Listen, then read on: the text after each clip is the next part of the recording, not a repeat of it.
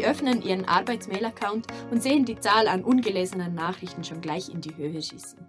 Während jemand fragt, ob Sie ihm mit seinem Anliegen helfen können, erwartet der andere eine Zusage oder braucht eine schnelle Rückmeldung. Tausende kleine To-Dos breiten sich vor Ihnen aus. Während Sie beginnen, die Aufgaben abzuarbeiten, kommt es Ihnen so vor, als würde zwar die Zeit vergehen, der Haufen an Arbeit bleibt jedoch derselbe.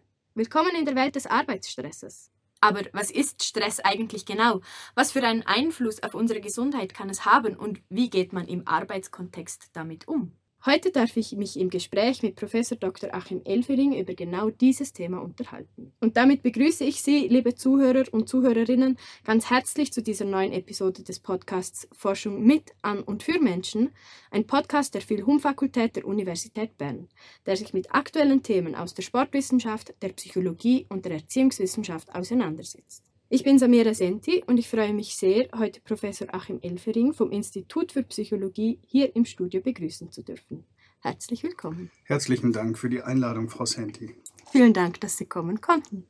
Sie sind Professor bei der Abteilung für Arbeits- und Organisationspsychologie und das Thema Stress begleitet Ihre Forschung schon seit einiger Zeit.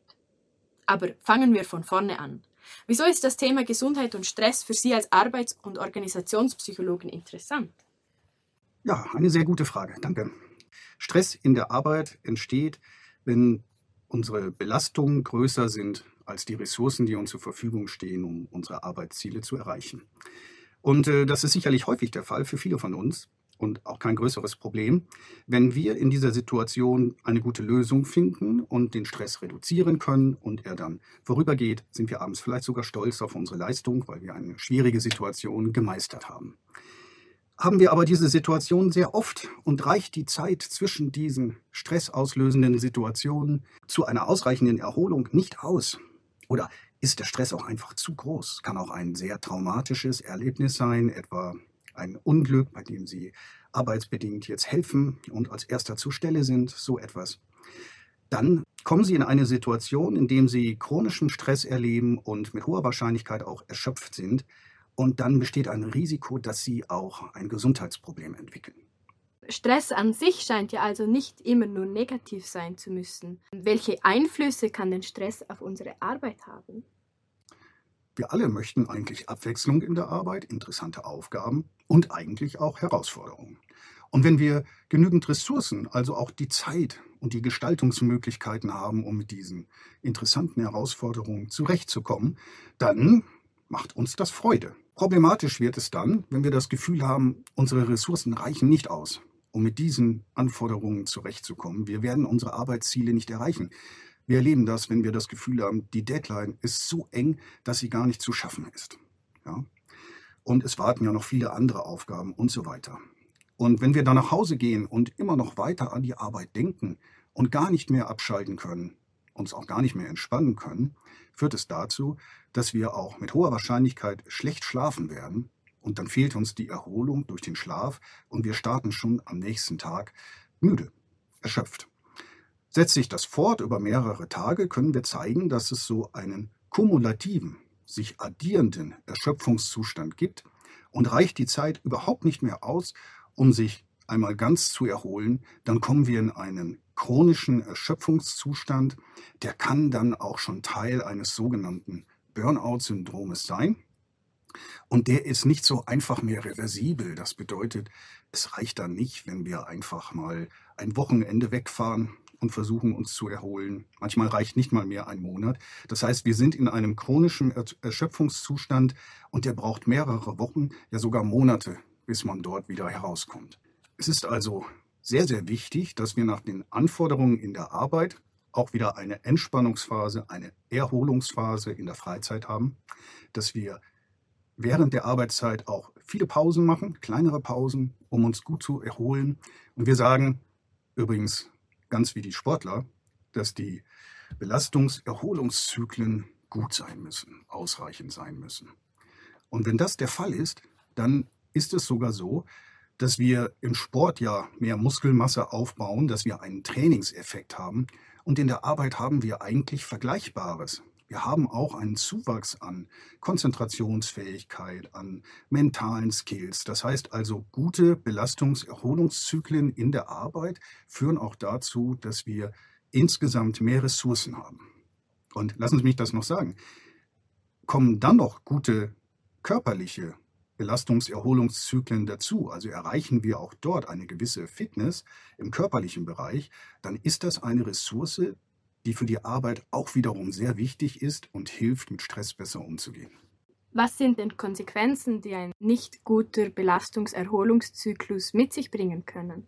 Wenn Sie in diesem chronischen Erschöpfungszustand sind, dann ist das so, dass alle täglichen Verrichtungen ungeheuer viel Kraft zu kosten scheinen. Das heißt, die Anstrengung, sich nur morgens das Frühstück zu machen, ist so groß, dass wir danach schon völlig erschöpft sind.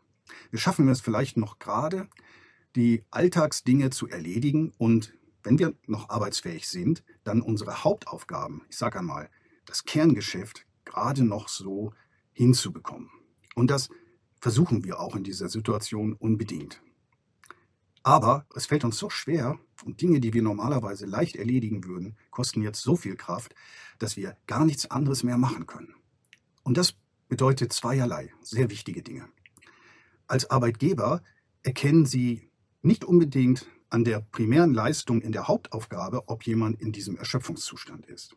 Ja, also es kann sein, dass etwa eine Lehrkraft immer noch in der Lage ist, den Unterricht zu halten und die Hausaufgaben und Prüfungen zu korrigieren rechtzeitig. Daran erkennen Sie es erst sehr, sehr spät, aber keinesfalls frühzeitig, dass jemand in einem Erschöpfungszustand ist. Sie erkennen es früher an allen anderen Dingen im Leben, ich sage jetzt mal an den Hobbys, aber auch an so etwas wie der Körperpflege, der Pflege von Freundschaften und familiären Aktivitäten, kulturellen Aktivitäten. Das wird nämlich alles gestoppt, wir könnten sagen geopfert, um noch die Hauptaufgabe, den Unterricht, leisten zu können.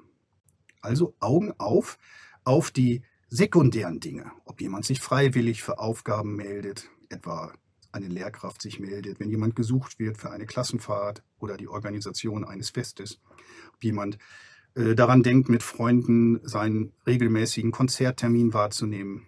Wenn das alles gestoppt wird, wenn dort kein Interesse mehr besteht, dann kann das ein Anzeichen dafür sein, dass jemand chronisch erschöpft ist.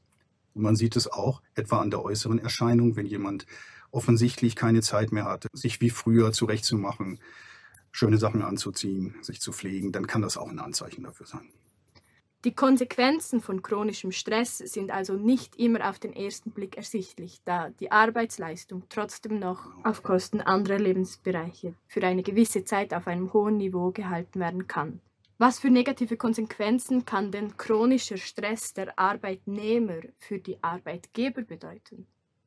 Auch wenn diese Primäraufgabe lange Zeit aufrechterhalten kann zu einem ganz hohen Kosten, haben wir gesagt, ist es aber so, dass sekundäre Arbeitsleistungen, also dass man anderen hilft, dass man sich um das äh, soziale Teamklima kümmert, dass man einen Geburtstag für das Team organisiert, all diese kleinen Dinge, die auch die Arbeit ausmachen und ja, dazu führen, dass das, die Arbeit insgesamt gut ist, also dass wir weniger Fehler machen, dass wir insgesamt eine höhere Teamleistung haben, dass wir mit schwierigen Schülern und auch Eltern zurechtkommen und so weiter. All das leidet schon, ja, das muss man sagen. Und ähm, es ist so, dass eine gestresste Person in einem chronischen Erschöpfungszustand eine Person ist, die auch im sozialen Umgang ziemlich schwierig wird. Das heißt, sie ist schnell gereizt und ungeduldig und kann auch nicht mehr so gut zuhören, versteht auch einiges leicht falsch, konzentriert sich nur noch auf das Wesentliche, äh, versucht alles allein zu machen, nicht mehr zu delegieren und plant auch nicht mehr so gut und ist insgesamt viel schwieriger in der Zusammenarbeit. Und dann zeigt sich das natürlich auch in Konflikten im Team. Ja? Also das bedeutet, dass man mit einer chronisch gestressten, erschöpften Person auch nicht mehr so leicht zusammenarbeiten kann wie mit einer, die das nicht ist. Also die Konsequenzen von chronischem Stress sind nicht immer nur in der Arbeitsleistung oder erst später vielleicht in der Arbeitsleistung bemerkbar. Es gibt natürlich aber auch interpersonelle, also Faktoren, die im sozialen Zusammenleben darunter leiden, wenn ein Arbeitnehmer unter chronischem Stress leidet. Ganz richtig. Und dann ist natürlich noch das Thema Sicherheit zu nennen. Das bedeutet, ein chronischer Stress, äh, der bei einer Person mit dann nicht mehr guten Belastungserholungszyklen diesen chronischen Erschöpfungszustand bewirkt hat, der führt auch dazu, dass ich einfach mal öfter Dinge vergesse, ein, vergesse eine Maschine auszuschalten, mich an wichtige Dinge nicht mehr erinnern kann, mich überhaupt schlechter konzentrieren kann und mich ablenken lasse, was dann tatsächlich auch äh, das Unfallrisiko erhöht. Also auch das ist eine Folge von Stress in der Arbeit.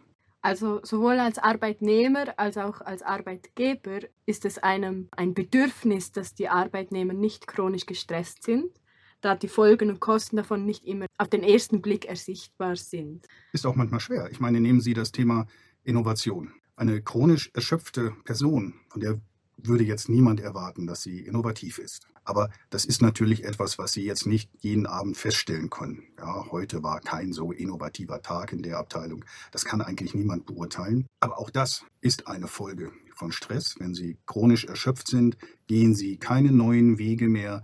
Sie konzentrieren sich auf das Bewährte und versuchen nur noch das zu machen, von dem Sie wissen, dass es funktioniert, einigermaßen funktioniert. Ja. Wir haben schon sehr viel zu Stress und dessen Aus Wirkungen gehört. Und wie bereits erwähnt, prägt das Thema Stress Ihre Forschung schon seit längerem. Wie kann man sich denn eine Studie, die Stress und Gesundheit am Arbeitsplatz untersucht, vorstellen? Ja, auch eine sehr gute Frage. Es gibt da ganz unterschiedliche Möglichkeiten und Blickwinkel, nenne ich es mal. Wenn wir im Detail wissen möchten, was eigentlich im täglichen Geschäft passiert, dann müssen wir auch täglich fragen. Also vereinfacht gesagt jetzt so etwas wie ein Stresstagebuch über die Arbeitstage hinweg führen. Und was wir dann auch machen, ist, dass wir natürlich nach der Zeit außerhalb der Arbeit fragen. Also was hast du heute nach der Arbeit gemacht? Bist du zum Sport gegangen? Hast du dich mit Freunden getroffen und so weiter? Und auch etwa den Schlaf untersuchen. Das würde etwa über die sogenannte Aktimetrie gehen. Das heißt, dass man die Bewegung eines Menschen erfasst, die ja im Schlaf gering sind. Und über diese Bewegungslosigkeit schließt man dann darauf, dass jemand schläft. Das klappt auch recht gut. Wenn man das mit objektiven Daten aus dem Schlaflabor etwa vergleicht, kann man das über diese Aktimetrie ganz gut aufzeichnen, abschätzen, den Schlaf. Man hat also eine ganze Arbeitswoche. Jeden Tag Daten zu den Stressoren, Ressourcen und zu den Stressreaktionen und wir wissen, wie gut jemand nach der Arbeit schläft. Und das Ganze können wir dann über die Tage hinweg auswerten und etwa sehen, ob jemand an Tagen, an denen er mehr Stressoren gehabt hat und weniger Ressourcen schlechter schläft als an anderen Tagen und ob er am nächsten Tag dann auch schon erschöpfter die Arbeit beginnt und auch mehr Neigung zeigt, etwa diese kleinen kognitiven Fehlleistungen zu machen, ja, dass wir Kleinigkeiten vergessen, vergessen eine Tür abzuschließen und so weiter. Also dadurch, dass eigentlich der Alltag eines Arbeitnehmers beobachtet wird über eine längere Zeit, kann man dann aus bestimmten Mustern gewisse Schlüsse ziehen oder rückschließen, vermuten, wie das Stresslevel zu diesem Zeitpunkt ausgesehen hat. Ja, ich nenne das jetzt mal, das ist so der Mikroskopansatz. Wir schauen wirklich so im Detail in den Alltag hinein. Sie können natürlich auch Befragungen etwa jährlich wiederholen und dann etwa sehen, ob sich über die Zeit, also sagen wir jetzt über drei Jahre, haben wir das letzte im sogenannten Jobstress Index Untersuchungen gemacht, zusammen mit der Gesundheitsförderung Schweiz, können Sie dann abschätzen etwa, wie hat sich der Stresslevel über diese Covid-Zeit der letzten drei Jahre verändert für die meisten Arbeitnehmer. Arbeit oder die Art, wie man Arbeit ausführt, hat sich in den letzten Jahren ja sehr stark verändert. Also vom Aufkommen von Homeoffice zu den neuen Normen an Gleitzeiten und flexibleren Arbeitsumständen. Wahrscheinlich wird das auch einen Einfluss auf die dazugehörige Forschung haben. Was sind denn die Fragen, die man sich in diesem Forschungsbereich in der Zukunft auch stellen sollte? Sie haben völlig recht. Also wir gehen auch davon aus, dass sich die zeitlich-räumlichen Bedingungen von Arbeit ändern werden, dass es einen Mix geben wird zwischen auch Homeoffice-Tagen und Office-Tagen.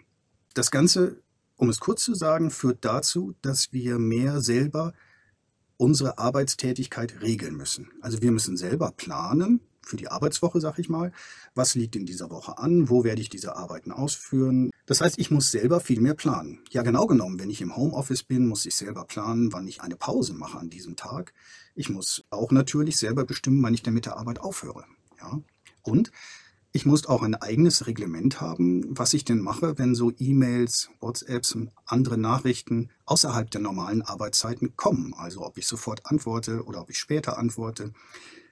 Will ich, Querstrich, muss ich jederzeit für Arbeitsdinge erreichbar sein? Wie viel Zeit habe ich, um auf diese Nachrichten zu antworten? Und so weiter. Zusammengefasst heißt das, ich selber muss das alles selber regeln. Ja, ich bin ein Manager des eigenen Arbeitslebens in verstärktem Maße. Und am Ende bedeutet das, dass ich sehr viel Zeit, Kraft ja, und auch Know-how brauche, um das alles zu regeln. Also wir sprechen da von Selbstregulation, arbeitsbezogene Selbstregulation. Und ähm, am Ende muss ich ja das alles auch noch abstimmen auf mein Familienleben und sonstige Interessen, die ich in meinem Leben habe. Und äh, da gilt es, dieselben Regelungen zu treffen. Da sprechen wir von sogenannten Boundary Management, also diese Lebensbereiche mit ihren unterschiedlichen Anforderungen und Ressourcen, die sich ja auch flexibilisieren. Ja? Und dieser Regelungsaufwand steigt deutlich an. Und das kann auch ja nicht jeder gleich gut. Also dieser ganze Regelungsbedarf an sich wird eine wirklich wichtige Belastung ja, und Anforderung.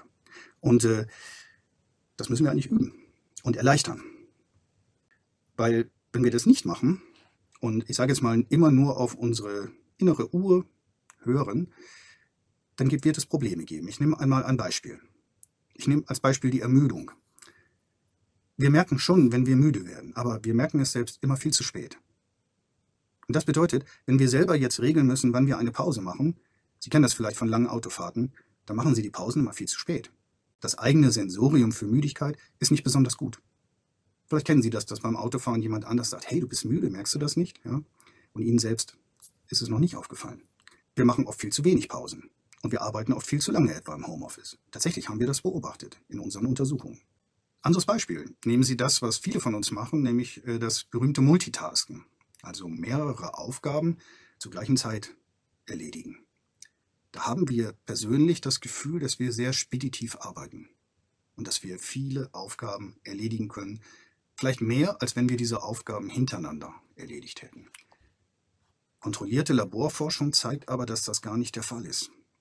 Dass wir uns beim Multitasken eigentlich immer selber unterbrechen und die Arbeitsbelastung erhöhen, weil wir ja bei jeder Unterbrechung, wenn wir die Aufgaben wechseln, müssen wir den Stand der einen Aufgabe im Kopf behalten und wir müssen uns auch noch daran erinnern, dass da noch eine zweite Aufgabe ist, bei der wir weitermachen wollten.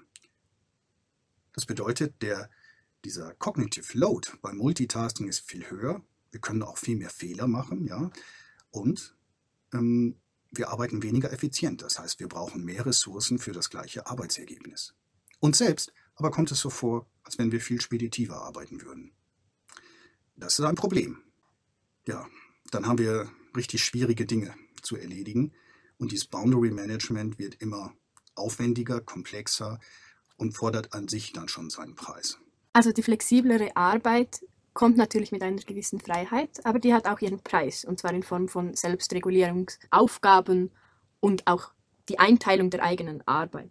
Und das ist ein Bereich, der wahrscheinlich die Arbeitsforschung auch in der Zukunft sehr beschäftigen wird und der auch genauer untersucht werden muss, wie sich da Personen unterscheiden, da jetzt plötzlich die Einteilung vielleicht nicht mehr durch einen Chef passiert, sondern mhm. dass man die selber machen muss.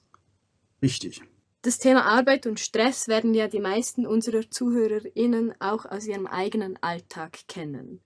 Können Sie uns einige Aspekte mit auf den Weg geben, auf was man denn als Arbeitnehmer im Alltag achten sollte, um gesund mit Stress umgehen zu können?